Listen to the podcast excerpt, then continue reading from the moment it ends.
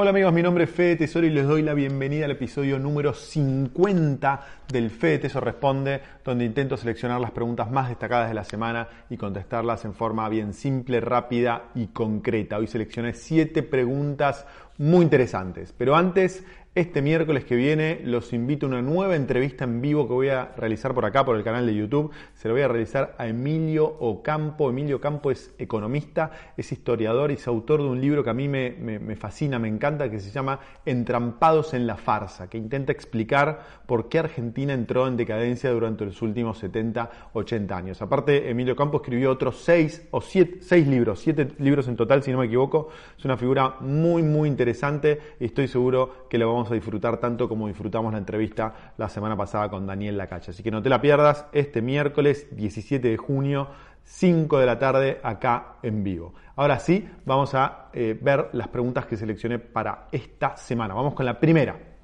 Federico dice, hola Fede, consulta, tengo dólares en un fondo común de inversión. Si hay corralito, ¿serían alcanzados? Bueno, Fede, es una muy buena pregunta. Cuando hubo corralito en el año 2002, los fondos comunes de inversión que eran en dólares que invertían en el exterior no fueron alcanzados en cuanto a sus activos, pero sí se vieron muy complicados de que los inversores de ese fondo se hagan con los dólares. Entonces, supongamos que el día de mañana acá hay un problema bancario, que eso es lo que es eh, un corralito. Entonces, eh, la gente que tenga dólares en una caja ahorro en un plazo fijo, va a tener problemas. En el 2002 se lo especificaron a 1,4 si no me equivoco. El tipo de cambio era 1,1, se lo especificaron a 1,4 si no me equivoco. Entonces te dieron pesos en vez de los dólares. Cuando tenés dólares eh, invertidos en un fondo común de inversión, esos dólares no están invertidos en el sistema bancario. Supongamos que es un bono que tiene bonos del exterior. Por lo tanto, esos dólares están invertidos en el exterior. Entonces, en cuanto al patrimonio del fondo, eh, no tenés problema. Pero el problema es qué pasa si el día de mañana suspenden las cajas de ahorro en dólares en la Argentina. Es decir, de un día para el otro no puede haber más cajas de ahorro en dólares en la Argentina. ¿Cómo te dan ese dinero? Una posibilidad es que te lo puedan dar al tipo de cambio oficial eh, del momento. Entonces, y si, el, si, el tipo, si hay mucha diferencia con el tipo de cambio paralelo, eso puede ser un problema. Por supuesto, estoy haciendo ciencia ficción, no sé qué es lo que puede pasar en el futuro si hay una crisis terminal en la Argentina. Ojalá que no la haya. Eh, como siempre les digo, el problema de invertir en la Argentina es que ese riesgo está. No sabemos si va a ocurrir o no, pero ese riesgo está. Entonces la única forma de que tus dólares estén seguros al 100% fuera del riesgo argentino es que estén fuera de la ley argentina. Eso es en el exterior. Si están en la Argentina pueden estar más o menos expuestos. Yo creo que dentro de lo que es la Argentina, un fondo común de inversión en dólares es de lo que menos expuesto está. No tendría los dólares en el banco, no tendría los dólares en plazo fijo, porque creo que estás en la primera línea de batalla, ¿no? Ante cualquier problema podés eh, pasarla mal. En cambio, el fondo común de inversión en dólares invertido en el exterior está bastante cubierto. ¿Cubierto 100%? No, nunca. Así que espero que haya contestado tu pregunta. Vamos a la segunda pregunta. Dice Charlie, hola Fede. Quería saber qué pensás de Afluenta. ¿La recomendás? ¿Es rentable? Saludos y éxito. Charlie, respecto a Fluenta, para aquellos que no saben qué es Afluenta, Fluenta es una plataforma que te permite eh, invertir en, dar préstamos personales o préstamos prendarios, diferentes tipos de, préstamos a personas. Entonces te permite armar una cartera diversificada de diferentes préstamos en pesos. Entonces, la plataforma a nivel tecnológico me parece que está muy buena y la idea me parece muy buena. En Estados Unidos funciona muy bien modelos similares. Eh, tenés dos problemas. Uno es que es en pesos. Yo creo que no es eh, recomendable invertir en pesos en este contexto que está la Argentina de crisis tan, tan importante porque acordate que el retorno de tus inversiones lo tenés que medir en dólares. Por lo tanto, si hay mucha devaluación durante los próximos meses y años en la Argentina, vas a perder mucho dinero. Y el segundo problema es la morosidad estás entrando en una Argentina con una recesión muy muy grande. Se estima que el Producto Bruto Interno este año va a crecer como mínimo un 10%. Por lo tanto, va a haber mucha gente que no va a poder pagar sus préstamos. Entonces,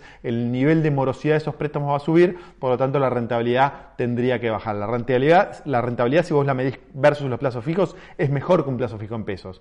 Pero por todos estos temas que te dije recién, yo no invertiría en pesos a tasa fija en este momento.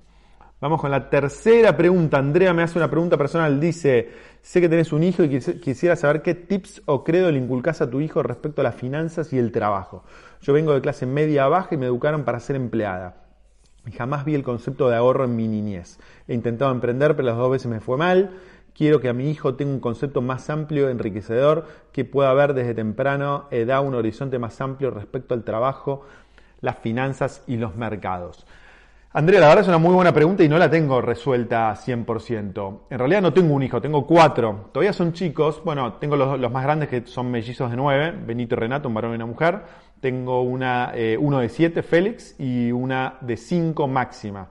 ¿Qué es lo que hago yo? Yo te diría que a esta edad, yo lo que trato de inculcarles son eh, dos cosas principalmente. El esfuerzo, eh, tres cosas. El esfuerzo, la disciplina y que lograr buenas cosas y grandes cosas en la vida requiere tiempo y paciencia. Porque no sé si vieron, si ustedes tienen chicos chiquitos, son ansiosos, todo es, todo es al instante, todo es fácil, todo es ya, todo es rápido. Entonces, estoy, trato como puedo y como me sale, tratar de por lo menos en esta etapa inculcarle esas tres cosas, ¿no? Esfuerzo, los chicos en general tengo la sensación que no quieren esforzarse, eh, son ansiosos, entonces les digo, esto lleva tiempo y tienen que tener paciencia y la disciplina me parece fundamental, por lo menos ahora. Y después, en cuanto a, cómo puedo influirlo, cómo podemos influir los padres en cuanto a tratar de fomentar el espíritu emprendedor, en mi caso, y, a mí me pasó esto con mi, con mi padre, yo creo que los, los chicos imitan, nos imitan a nosotros, los hijos imitan a sus padres. Entonces, yo soy muy emprendedor, estoy siempre tratando de hacer cosas, eh, hablando por teléfono, armando un proyecto, hablando con una persona, grabando videos y me ven. Entonces, creo que el ejemplo en ese sentido es, es, es el mejor, es la mejor enseñanza. Yo lo tuve con mi padre también, que era muy emprendedor. Ahora, en el caso de padres que no son emprendedores, yo lo que te recomiendo es tratar de, eh, depende de la edad que tengan, ¿no? Pero que lean libros sobre emprendimiento, que vean películas sobre emprendimiento, contarle historias de personas que son, eh, que progresan gracias a sus emprendimientos. Pero más allá de eso, creo que cuando son más chicos, si se puede focalizar en tratar de tener disciplina, esfuerzo y paciencia, ya van a, estar mucho más adelante que la mayoría de los chicos que, que no tienen en, claro esos, esos valores. Pero, como te digo, es un trabajo en progreso, ¿no? No tengo la, la solución y si alguno tiene una idea y sugerencia, no deje de compartirla acá abajo en los comentarios que no, me va a servir a mí, nos va a servir a todos. Vamos con la próxima pregunta, Enrique, otra pregunta personal, dice Fede, te planteo... Eh, Fede, perdón, Daniel, hola Fede, soy fan de tus videos y sigo muchos tus consejos. Mi pregunta, nada que ver con las inversiones. ¿Se te nota apagado o cansado? No tenés esa chispa que tenías en otros videos. Perdón por preguntar, Daniel. Daniel, no, la verdad que no, me pasa nada. Como todas las personas, tengo algunos días que estoy con más energía y otros días con menos energías. Esta pregunta creo que llegó hace, hace 15 días más o menos. Recién la puedo contestar ahora. Tengo el mismo tema con la cuarentena que tenemos todos los que todavía estamos en cuarentena, ya son 80 días de cuarentena. En mi caso, cuarentena con la familia, con cuatro chicos eh, en edad escolar, estar tratar de, empujándolos para que cumplan los, los compromisos de la, de la escuela la casa, mantenerla, el trabajo, es abrumador, ¿no? Y sé que cada una de las personas que está viendo este episodio y que todavía está en cuarentena tiene sus propios problemas, ¿no? Aquellos que están solos, aquellos que tienen familiares enfermos. Creo que e, es una montaña rusa emocional, ¿no? Y por eso en algunos videos a veces estoy con más, con más pilas, con más energía y otros con menos energías, pero no me pasa nada puntual. Igual, muchísimas gracias por preguntar, Daniel. Vamos con la próxima pregunta. Enrique dice, Fede, te planteo esta controversia. Damián no opinó favorablemente acerca del crowdfunding. ¿Podés hacer algún comentario? Gracias por tu ayuda. Abrazo, Enrique. Enrique se refiere a la entrevista que le hice a Damián Tagman de algunas semanas atrás, donde Damián decía que no le convencía mucho el sistema de crowdfunding. ¿Qué te puedo decir sobre eso? Dos comentarios principalmente. El primero es que en general la gente que es insider en una industria no suele ver con buenos, buenos ojos las nuevas tecnologías que surgen en, esa industria. También es una persona, el principal referente del real estate en, Latinoamérica, en la Argentina. El crowdfunding es una tecnología totalmente nueva, disruptiva. Yo veo como natural que en general eh, las personas que, son, que están muy adentro de la industria vean con, con desconfianza eh, las tecnologías nuevas y las prácticas nuevas. Entonces, desde ese punto de vista, no me sorprende. Y, segundo, y en segundo lugar, es que sí, el crowdfunding como concepto no reemplaza que la inversión inmobiliaria sea buena. El crowdfunding es una herramienta para llegar a una inversión inmobiliaria. Entonces es innovador en el sentido que te permite acceder a proyectos inmobiliarios a nosotros como inversores individuales que antes era imposible de acceder. Pero eso no quita que el proyecto tenga que estar bueno y en el pasado hubo proyectos que estuvieron mal y que anduvieron mal que se eh, a través de, plataformas de crowdfunding.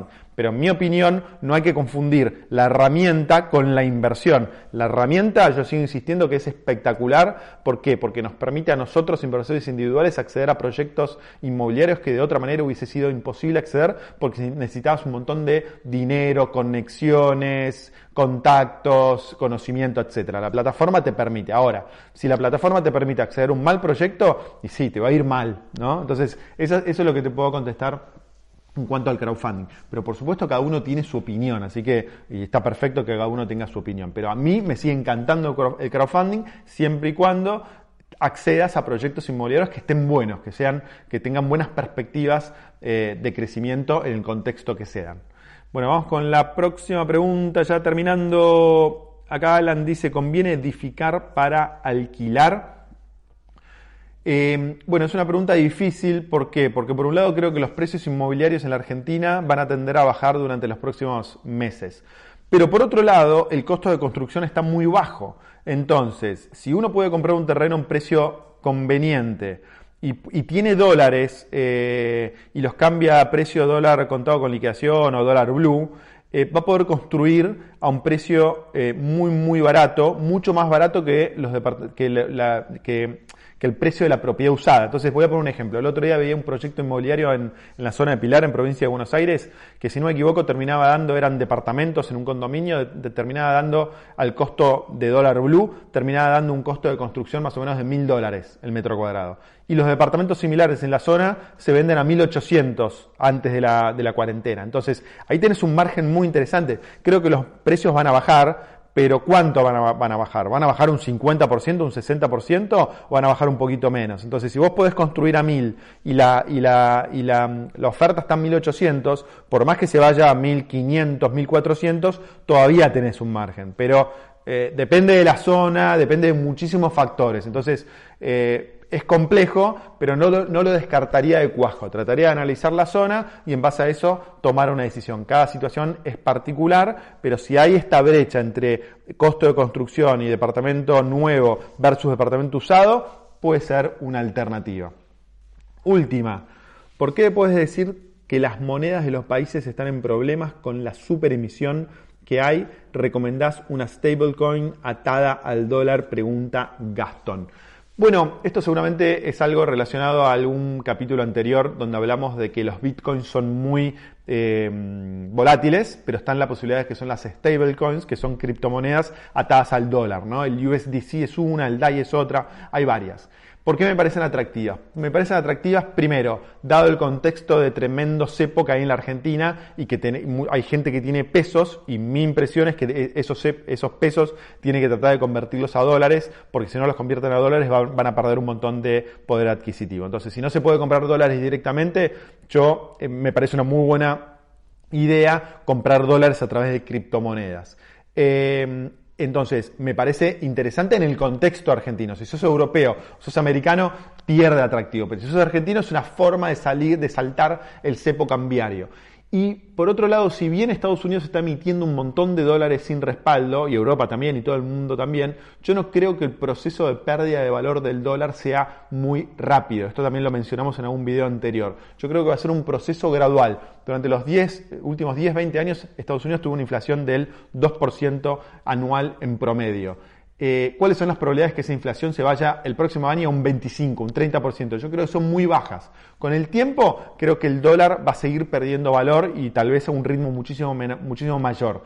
Pero no creo que eso pase en los próximos uno o dos años. Por eso me parece que es una buena alternativa para que el argentino que tenga pesos se cubra comprando stablecoins atados al dólar que es una forma de no estar atado a la volatilidad del Bitcoin, que te sube y te baja de una forma muy brusca, pero estás por lo menos fuera del riesgo argentino y de esa manera estás mucho mejor.